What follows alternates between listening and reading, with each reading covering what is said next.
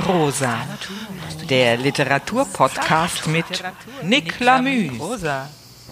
Hallo und herzlich willkommen. Also ich sitze heute hier mit einer Freundin, nicht in Deutschland, sondern wir sind im schönen Italien, im Piemont. Und die Freundin ist die Bärbel Hofmann aus Hof. Wir befinden uns auf einem Campingplatz. Das hört man vielleicht auch, weil die Grillen schön zirpen. Heute ist ein wunderschöner Tag, ne, Bärbel? Ja. Ja, und die Bärbel Hofmann, die hat auch sehr viel mit Lesen oder Erzählen zu tun. Ja, also du musst keinen großen Respekt haben. Also ich lese nicht, das ist immer die, das ist immer die Sache, ach, sie lesen Märchen. Nein, ich erzähle Märchen. Ich, muss die Märchen ganz gut in mir haben. Und das ist eine besondere, das ist eine besondere Kunst. Ja, und das macht mir großen Spaß. Es dauert auch eine Zeit und man muss von den Märchen ziemlich viel Hintergründe wissen. Ja, das ist das Märchen erzählen. Sehr schön, ja genau. Jetzt gibt es kein Märchen, sondern es geht ja um Prosa, Romane. Und ich habe was ausgesucht, was ich dachte, was hier hinpasst. Es hat mit Musik zu tun, denn du machst ja auch neben der Märchenerzählerei äh, sehr viel Musik und hast sehr viel Musik gemacht in deinem Leben und kennst dich da aus. Und deswegen dachte ich, es könnte dir vielleicht Spaß machen, einen Roman über Giuseppe Verdi zu hören. Ja, Oder aus einem Roman. Ja. Wir können ja hier immer nur kleine Ausschnitte machen und das soll ja auch so ein bisschen die Leute dazu animieren, vielleicht selber zu Hause weiterzulesen. ja. Also es gibt diesen Roman von Franz Werfel, Verdi, wo es eigentlich um die Begegnung zwischen Verdi und Richard Wagner geht.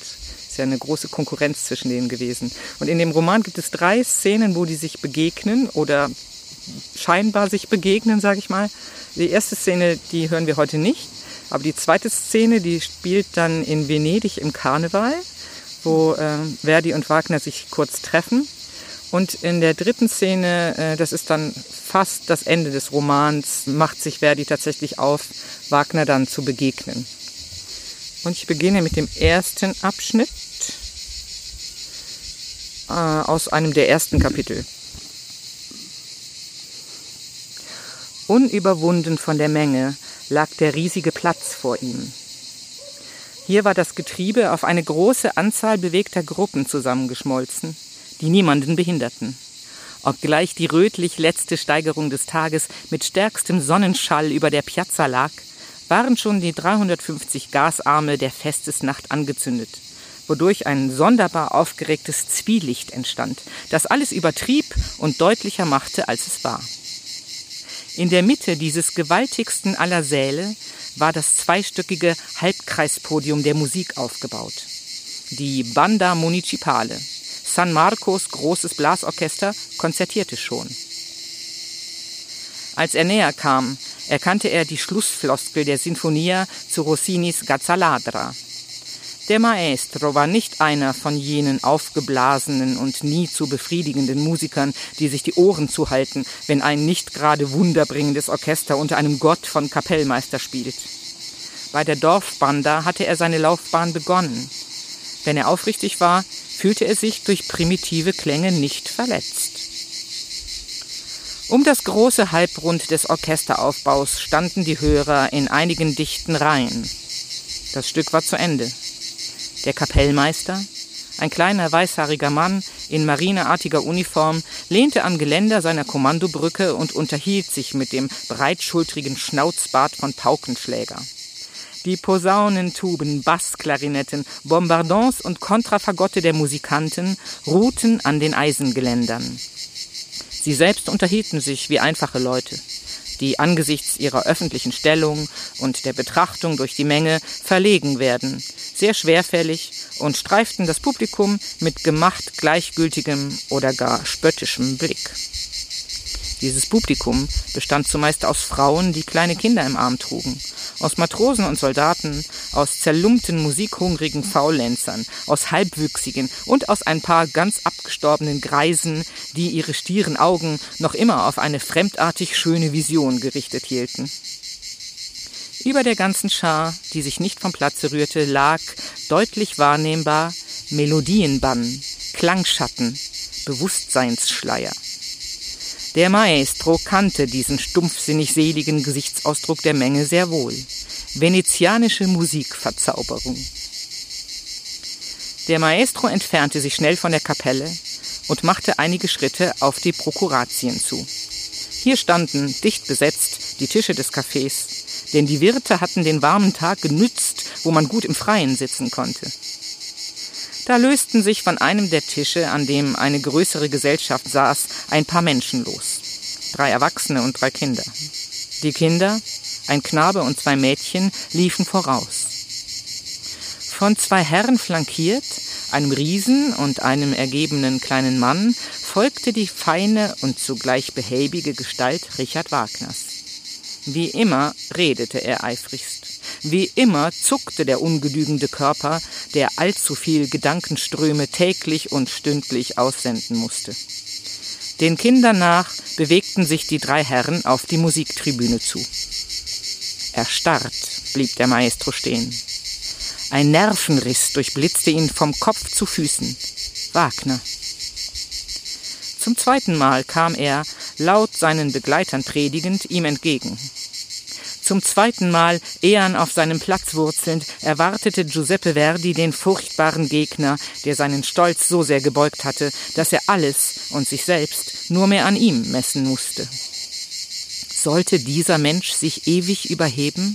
Durfte er, Verdi, dulden, dass ein höherer Mensch als er lebe und herrsche? Seinem Königsmut war das unerträglich. Darum war er ja nach Venedig gekommen, um ihm entgegenzutreten, ihn zu besuchen, zu sprechen, zu hören, zu erkennen, zu überzeugen. Aber der Besuch war nicht zustande gekommen. Allzu groß war der eigene Hochmut, die eigene Scham.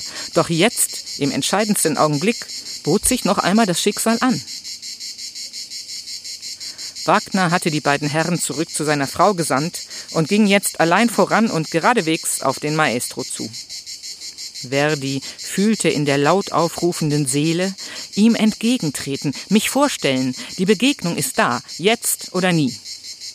Immer schärfer, immer wirklicher nahte das Antlitz, der zugekniffene Mund, die Eroberernase, das helle Auge enträtselte sich.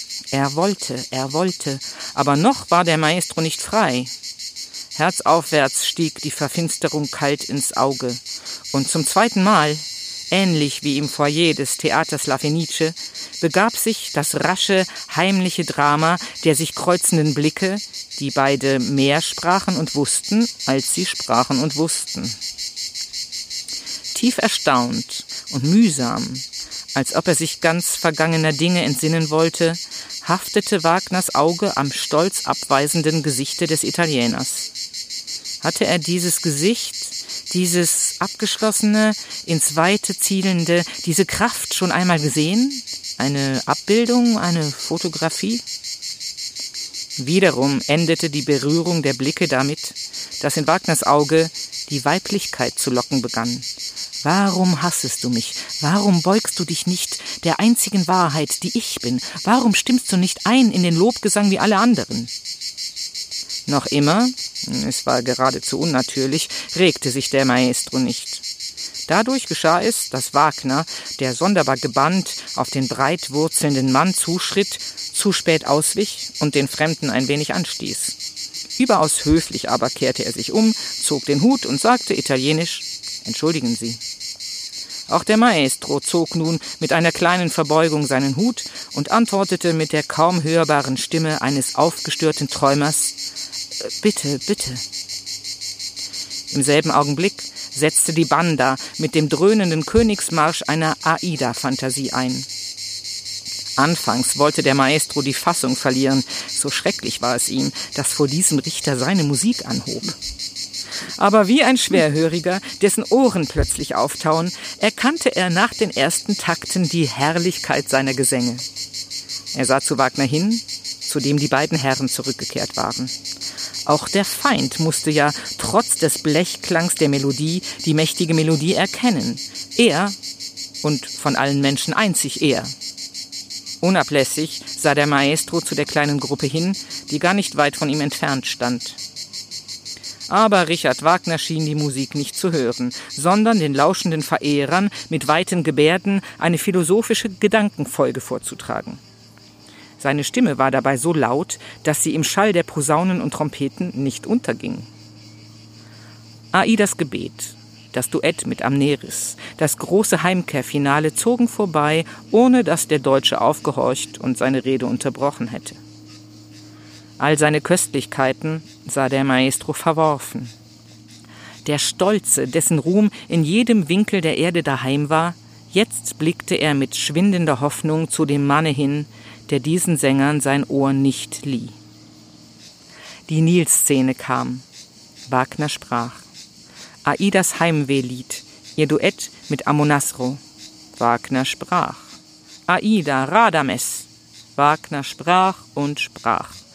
Mit solcher Enttäuschung und Bitterkeit hatte der Maestro niemals, auch bei seinen unglücklichsten Werken, nicht den wirkungslosen Ablauf verfolgt, wie hier auf der Piazza San Marco des Karnevaldienstags dieses Jahres, da die plärrende Blechkapelle seine Aida unnahbaren Ohren preisgab. Und jetzt, jetzt kam der größte Herzensaugenblick der Musik. Die unglücklich liebende Amneris versucht den Helden. Er aber entsagt nicht, er ist zum Tod bereit. Doch sie wirft sich ihm noch einmal entgegen und die begeistertste Melodie, die je eine Todesqual durchbrochen hat, schwingt sich auf.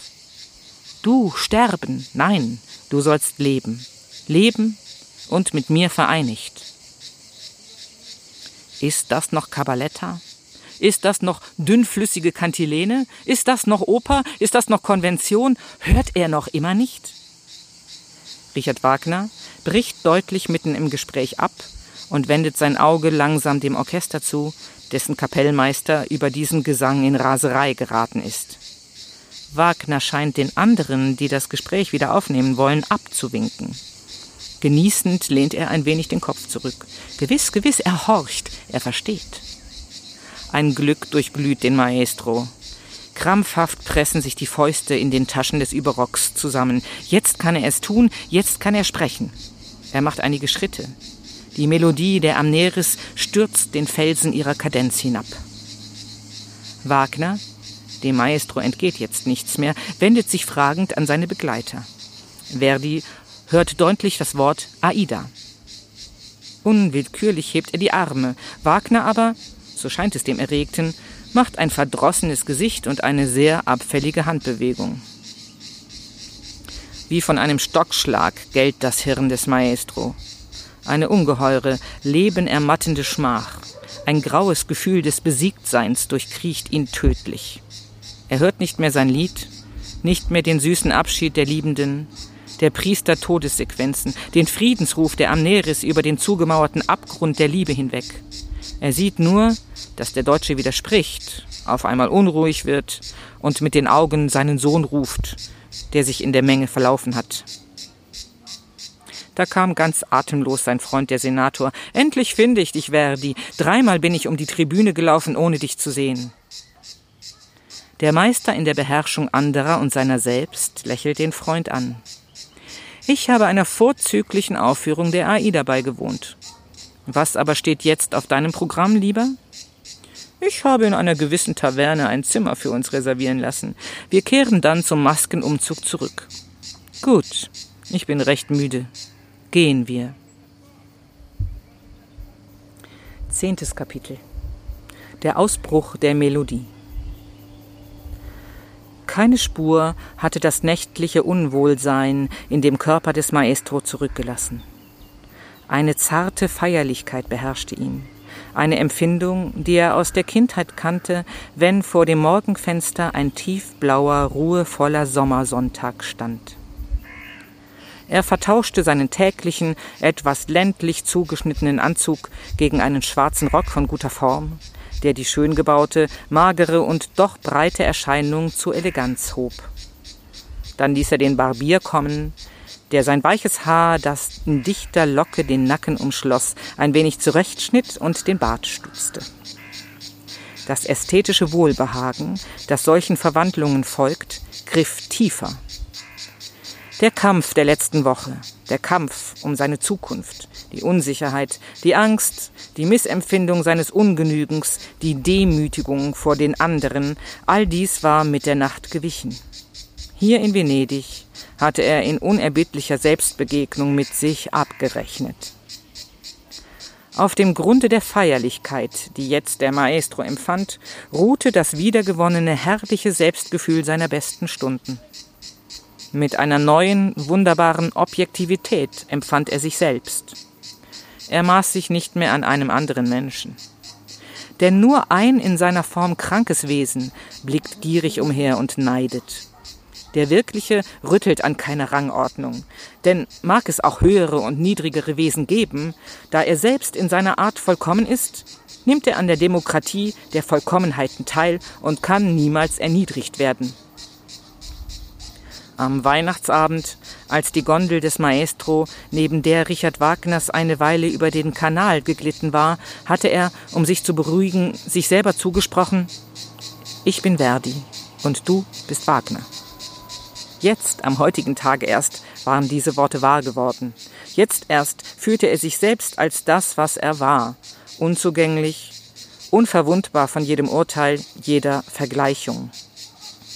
Mit Wärme dachte er dieses überschwänglichen Gesichts, das nicht genug Möglichkeit hatte, dem Leben, das in ihm pulste, immer wechselnde Gestalt zu geben, und das unter der Ausdrucksbeschränktheit der menschlichen Gebärde stets zu leiden schien trotz der Handbewegung, die seine Aida verworfen und die der Maestro vielleicht missgedeutet hatte, war die Erscheinung des Deutschen ihm liebenswert.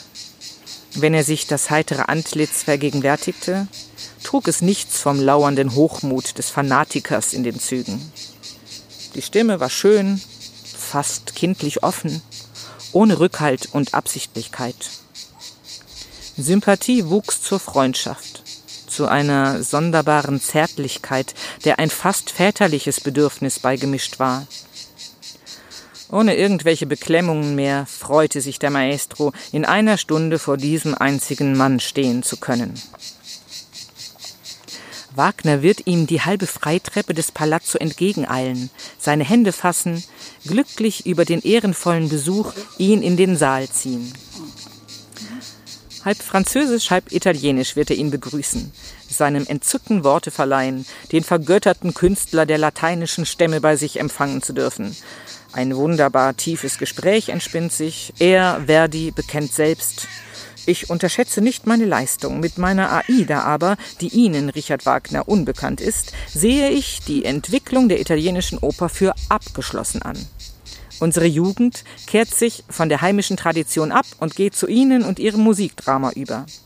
Gegenwärtig wird das lyrische Melodram im Anschluss an ihre Theorien missachtet und verlacht. Sie können es sich denken, dass es in meinem Leben eine Zeit gegeben hat, wo mir diese Verachtung, deren ganze Schwere mich, den Erben unserer nationalen Musik, vor allem traf, nicht gleichgültig gewesen ist.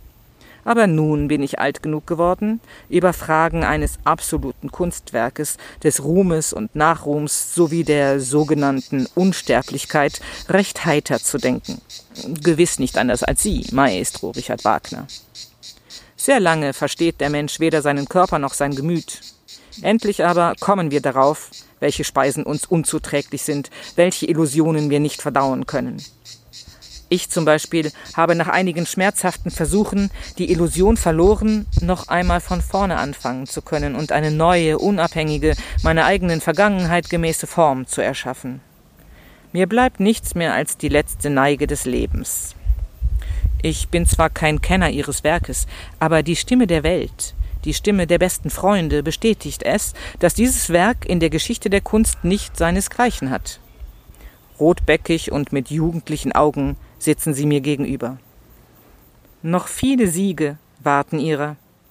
Glauben Sie meinem aufrichtigen Wort, es lebt kein Mensch, der Ihnen aus vollerem Herzen Glück wünscht. Ich selbst fühle es wie ein Wunder, dass ich jetzt ohne alle Prätensionen leben darf. Und so genieße ich, dankbar wie ein junger Mensch, diese Stunde, die ich bei Ihnen bin. Der Maestro sitzt, während sein Geist diese Rede hält, türzugewandt in einem Lehnstuhl. Er kostet die wunderschöne Vorahnung des Besuches aus. Seine Augen sind von innerer Sammlung geschlossen.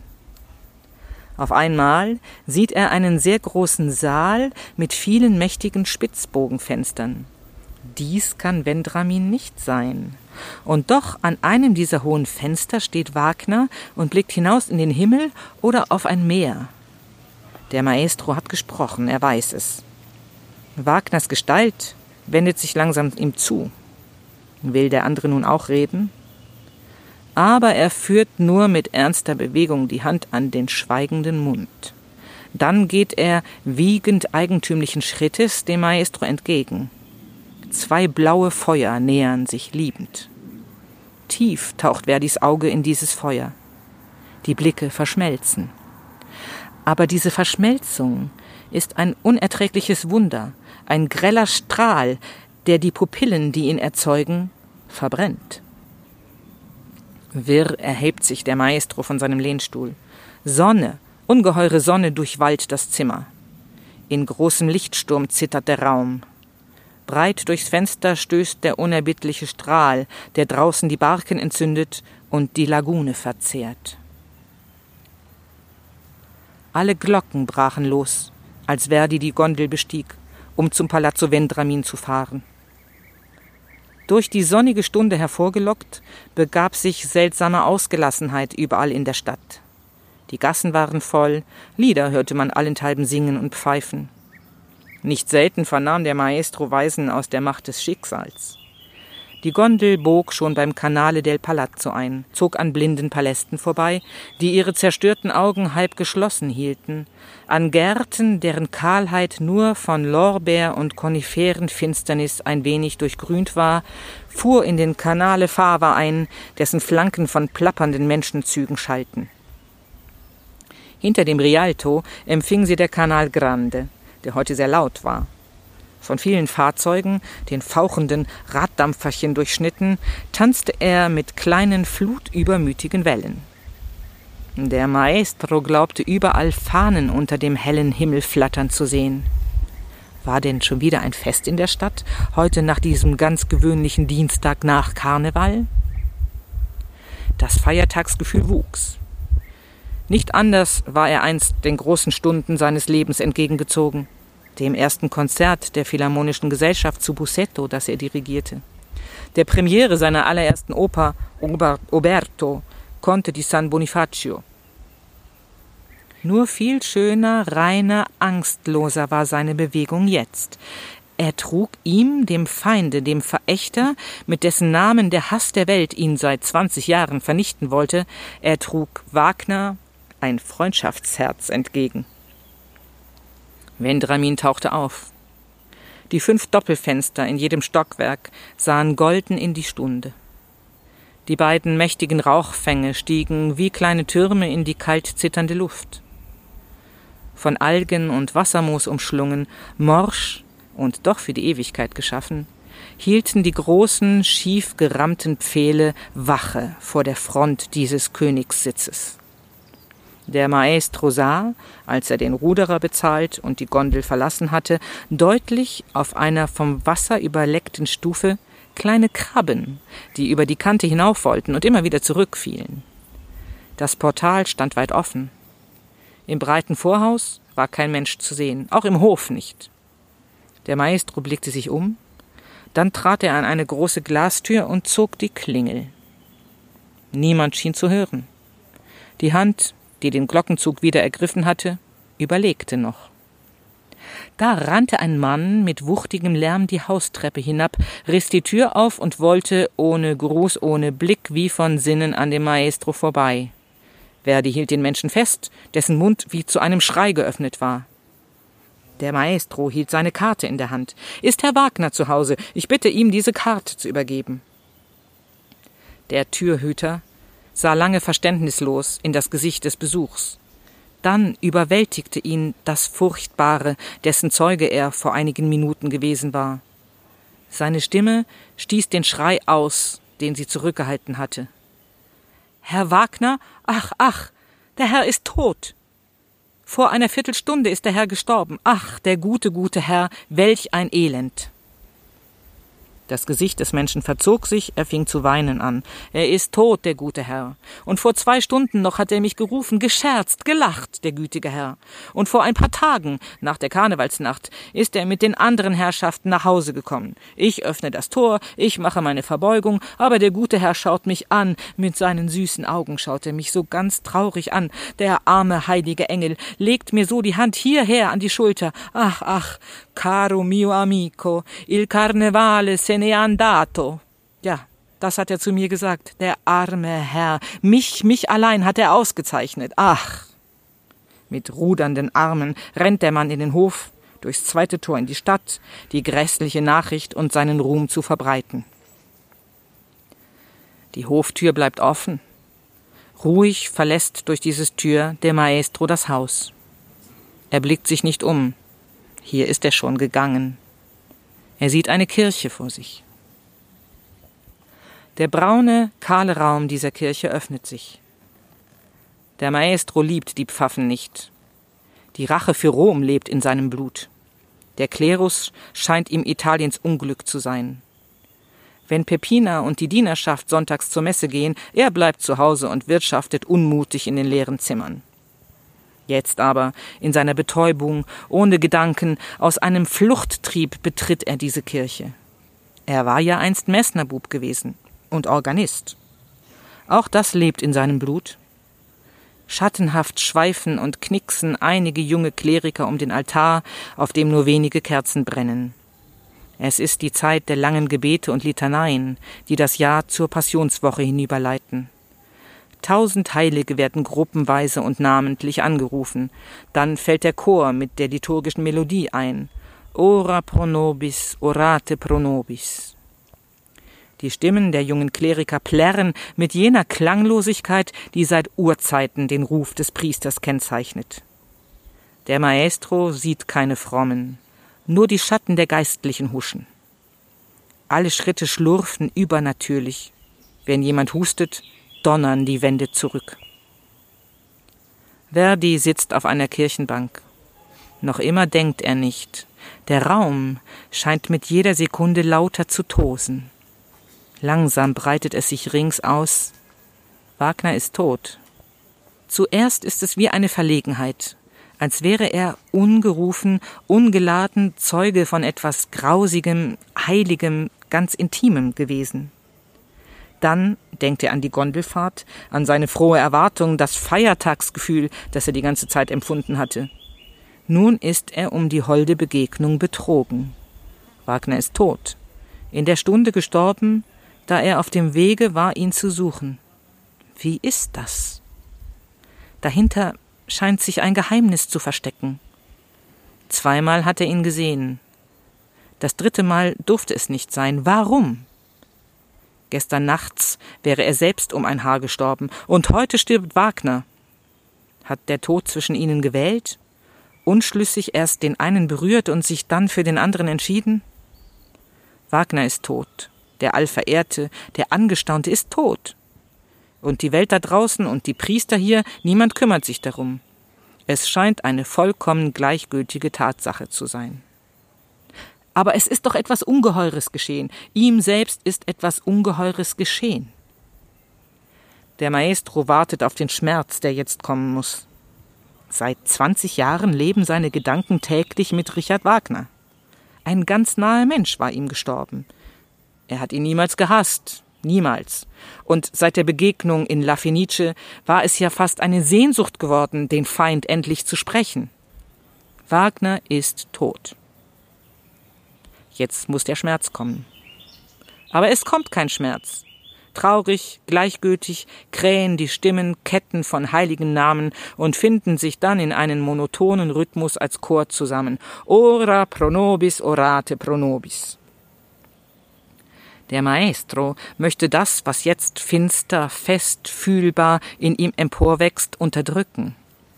Er schämt sich, er erstaunt, kein Schmerz, wie es meint, wie es will, wie es hofft, wächst auf und spendet Tränen. Nein, eine missfarbene, prickelnde Freude ist es, die wie ein Heer von unendlich kleinen Geschöpfen jeden Muskel seines Gesichts erobert und besetzt. Das Gewissen wehrt sich. Wie scheußlich, wie verrucht ist diese Freude. Aber sie hat mehr Macht als alle Besinnung. Wagner ist tot, ich lebe. Der Kampf hat mich umgebracht.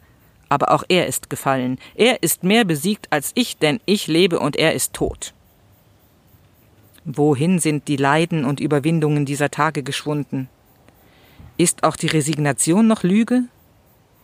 Der Mensch ist ein Zickzack. Alles lebt gleichzeitig in ihm. Lachend zu seiner Stunde steigt das Schlangenhaupt aus dem Abgrund. Das ganz und gar Böse, das viehisch Gemeine, die Freude über den Tod des anderen, sie ist nach all den Erkenntnissen der vergangenen Nacht die erste Empfindung, mit welcher der Maestro die befreite Seele Wagners begrüßt. Aber schon folgt der Ekel. Seine Faust beginnt wütend auf dem Pult zu hämmern.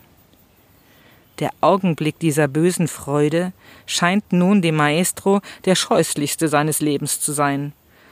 Lieber selber tot, als so gemein empfinden zu können. Ist dies der Mensch?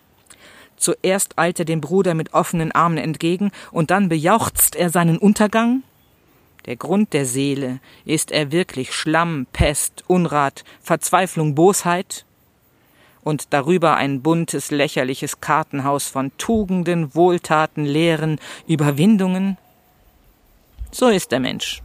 Kein Gefühl, kein Gedanke hat Wahrheit. Wir bewegen uns nicht. Wir entwickeln uns nicht. Gestern wäre ich fast gestorben. Vor einer halben Stunde starb Wagner. Er und ich. Warum nehmen wir uns so ernst? Die Litanei, die im braunen Kirchenraum eine Zeit lang an Kraft verloren hatte, erhebt sich wieder. Ora pro nobis, orate pro nobis. Wagner ist tot, die Begegnung ist tot. Mhm. Hm. Ja, das war jetzt die dritte angestrebte Begegnung zwischen Verdi und Wagner. Wagner ist in, in Venedig gestorben. Richtig, im Palazzo Vendramin, genau. Mhm. Tod in Venedig. Tod in Venedig.